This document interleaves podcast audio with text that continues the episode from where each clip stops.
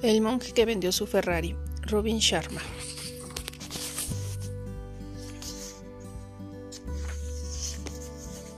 Agradecimientos. El monje que vendió su Ferrari ha sido un proyecto muy especial, que ha visto la luz gracias al esfuerzo de gente también muy especial. Estoy profundamente agradecido a mi magnífico equipo de producción y a todos aquellos cuyo entusiasmo y energía han hecho posible que este libro sea una realidad en especial a mi familia de Sharman Leadership Internacional.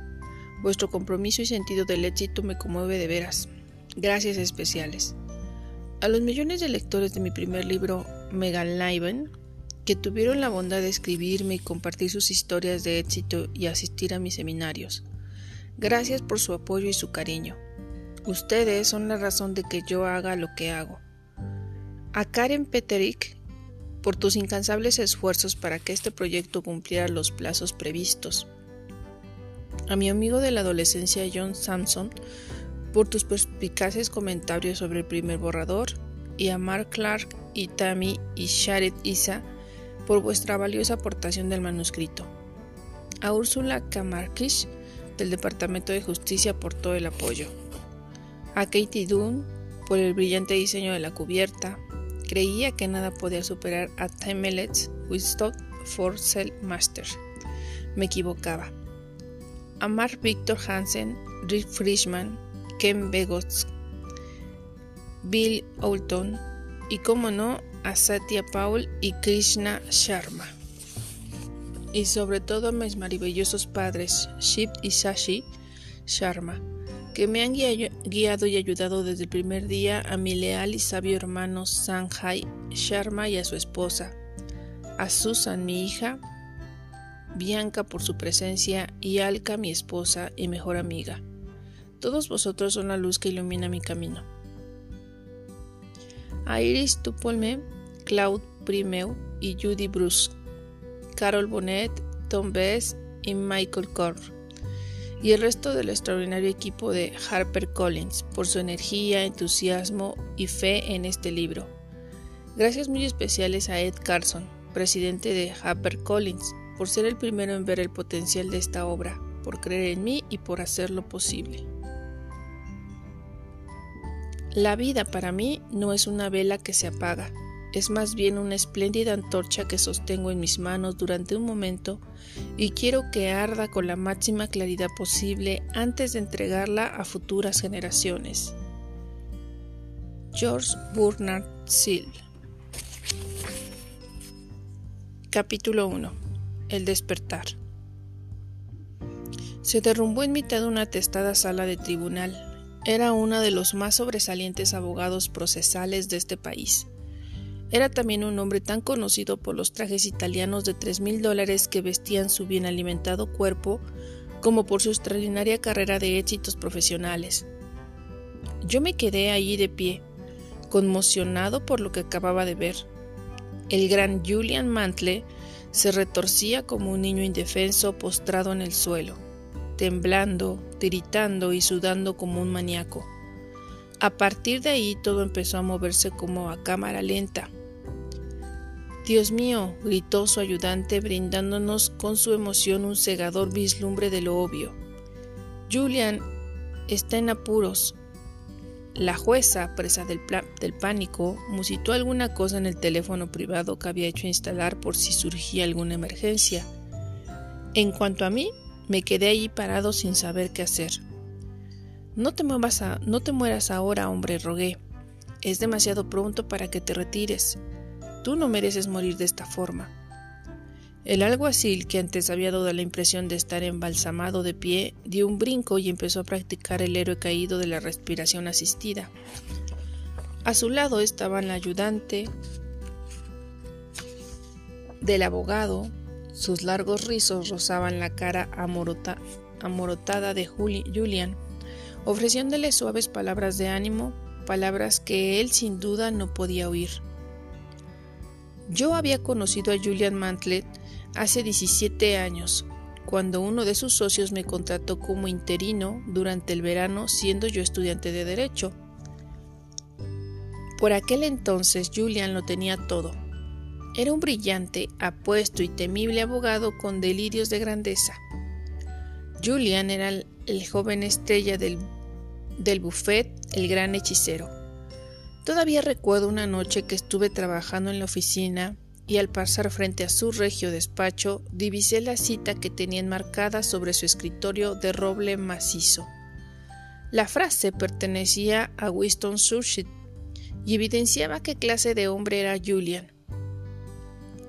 Estoy convencido de que en este día somos dueños de nuestro destino, que la tarea se nos ha impuesto no es superior a nuestras fuerzas, que sus acometidas no están por encima de lo que soy capaz de soportar.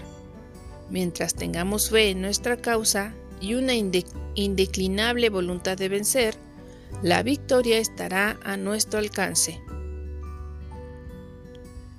Julian, fiel a su lema, era un hombre duro, dinámico y siempre dispuesto a trabajar 18 horas diarias para alcanzar el éxito que estaba convencido era su destino.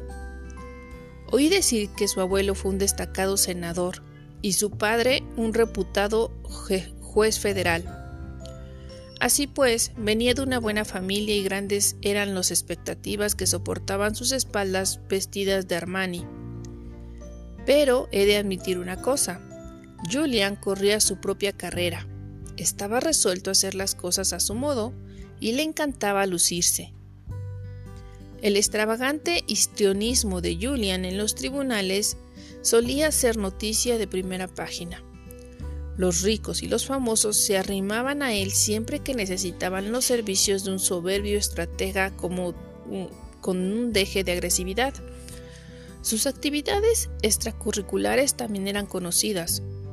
Las visitas nocturnas a los mejores restaurantes de la ciudad con despampanantes top models, las escaramuzas etílicas con la bulliciosa banda de brokers que él llamaba su equipo de demolición, tomaron aires de leyenda entre sus colegas. Todavía no entiendo por qué me eligió a mí como ayudante para aquel sensacional caso de asesinato que él iba a defender durante ese verano. Aunque me había licenciado en la Facultad de Derecho de Harvard, su alma mater, yo no era ni lejos el mejor interino del buffet y en mi árbol genealógico no había el menor rastro de sangre azul. Mi padre se pasó la vida como guardia de seguridad en una sucursal bancaria tras una temporada en los Marines. Mi madre creció anónimamente en el Bronx. El caso es que me prefirió a mí antes que a los que habían cabildeado calladamente para tener el privilegio de ser su, su factorum legal, en lo que se acabó llamando él no, me, él no va más de los procesos por asesinato. Julian dijo que le gustaba mi, mi avidez. Ganamos el caso, por supuesto, y el ejecutivo que había sido acusado de matar brutalmente a su mujer estaba ahora en libertad dentro de lo que le permitía su desordenada conciencia, claro está. Aquel verano recibí una suculenta educación.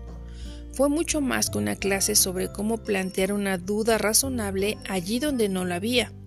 Eso podía hacerlo cualquier abogado que se preciara de tal. Fue más bien una lección sobre la psicología del triunfo y una rara oportunidad de ver a, un maestro en acción. Yo me empapé de todo como una esponja. Por invitación de Julian, me quedé en el buffet en calidad de asociado y pronto iniciamos una amistad duradera. Admito que no era fácil trabajar con él. Ser su ayudante solía convertirse en un ejercicio de frustración, lo que comportaba más de una pelea a gritos a altas horas de la noche. O lo hacías a su modo o te quedabas en la calle. Julian no podía equivocarse nunca, sin embargo, bajo aquella irritable envoltura había una persona que se preocupaba de verdad por los demás. Aunque estuviera muy ocupado, él siempre preguntaba por Jenny, la mujer a quien sigo llamando mi prometida, pese a que nos casamos antes de que yo empezara a estudiar leyes. Al saber que otro interino que yo estaba pasando apuros económicos, Julian se ocupó de que me concedieran una generosa beca de estudios. Es verdad que le gustaba ser implacable con sus colegas, pero jamás dejó de un lado a un amigo. El verdadero problema era que Julian estaba obsesionado con su trabajo. Durante los primeros años justificaba su dilatado horario afirmando que lo hacía por el bien del buffet y que tenía previsto tomarse un mes de descanso el próximo invierno para, eh, para irse a las Islas Caimán. Pero el tiempo pasaba y a medida que se extendía su fama de abogado brillante, su cota de trabajo no dejaba de aumentar. Los casos eran cada vez mayores y mejores y Julian, que era de los que nunca se amilanaban, continuó esforzando la máquina. En sus escasos momentos de tranquilidad reconoció que no era capaz de dormir más de dos horas seguidas, sin despertar sintiéndose culpables de no estar trabajando en un caso. Pronto me di cuenta de que Julian le consumía la ambición. Necesitaba más prestigio, más gloria, más dinero. Sus éxitos, como era de esperar, fueron en aumento. Consiguió todo cuanto la mayoría de la gente puede desear.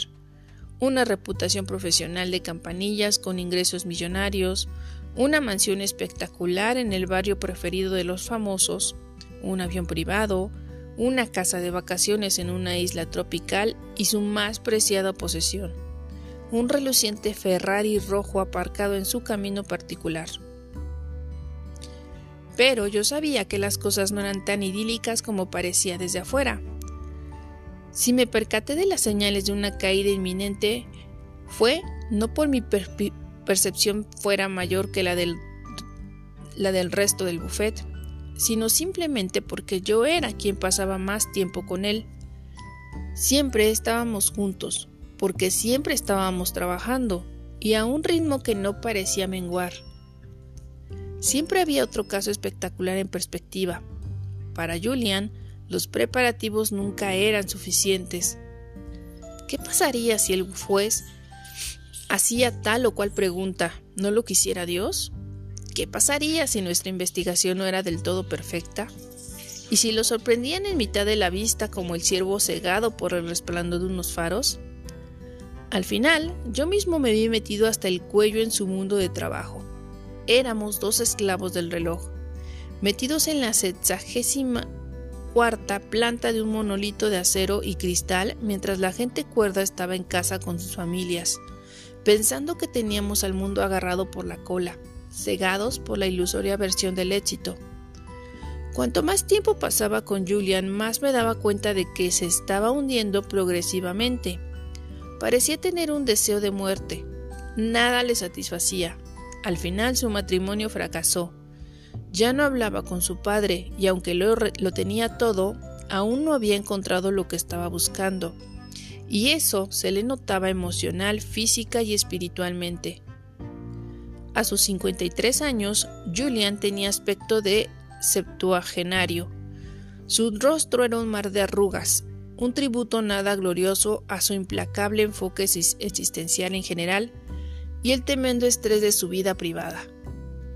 Las cenas a altas horas de la noche en restaurantes franceses, fumando gruesos habanos y bebiendo con un coñac tras otro, le habían dejado más que obeso.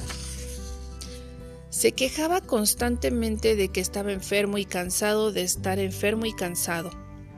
Había perdido el sentido del humor y ya no parecía reírse nunca. Su carácter antaño entusiasta se había vuelto mortalmente taciturno. Creo que su vida había perdido el rumbo. Lo más triste quizá fue que Julian había perdido también su pericia profesional. Así como antes asombraba a todos los presentes con sus elocuentes y herméticos alegatos, ahora se demoraba horas hablando, divagando sobre oscuros casos que poco o nada tenían que ver con él que estaba viviendo. Así como antes reaccionaba graciosamente a las objeciones del adversario, ahora derrochaba un sarcasmo mordaz que podía prueba la paciencia de unos jueces que antes le consideraban un genio del derecho penal. En otras palabras, la chispa de Julian había empezado a fallar. No era solo su frenético ritmo vital lo que le hacía candidato a una muerte prematura. La cosa iba más allá. Parecía un asunto de cariz espiritual. Apenas pasaba un día sin que Julian me dijese que ya no se apasionaba por su trabajo, que se sentía rodeado de vacuidad. Decía que de joven había disfrutado con su trabajo, pese que se había visto abocado a ello por las intenciones de su familia. Las complejidades de la ley y sus retos intelectuales la habían mantenido lleno de vigor. La capacidad de la justicia para influir en los cambios sociales la había motivado e inspirado. En aquel entonces, él era más que un simple chico rico de Connecticut. Se veía a sí mismo como un instrumento de la reforma social, que podía utilizar su talento para ayudar a los demás. Esa visión dio sentido a su vida le daba un objetivo y estimulaba sus esperanzas. En la caída de Julian había algo más que una conexión oxidada con su modus vivendi. Antes de que yo empezara a trabajar en el buffet, él había sufrido una gran tragedia. Algo realmente monstruoso le había sucedido, según decía uno de sus socios, pero no conseguí que nadie me lo contara. Incluso el viejo Harding, célebre por su locuacidad, que pasaba más tiempo en el bar del Ritz Carlton que en su amplio despacho, dijo que había jurado guardar el secreto. Fuera este cual fuese, yo tenía la sospecha de que en cierto modo estaba contribuyendo al declive de Julian. Sentía curiosidad por supuesto, pero sobre todo quería ayudarle. Julian no, no solo era mi mentor, sino también mi amigo. Y entonces ocurrió. El ataque cardíaco devolvió a la tierra al divino Julian Mantle y lo asoció de nuevo a su calidad de mortal. Justo en medio de la sala número 7, un lunes por la mañana, la misma sala del tribunal donde él había ganado él no más de los procesos por asesinato.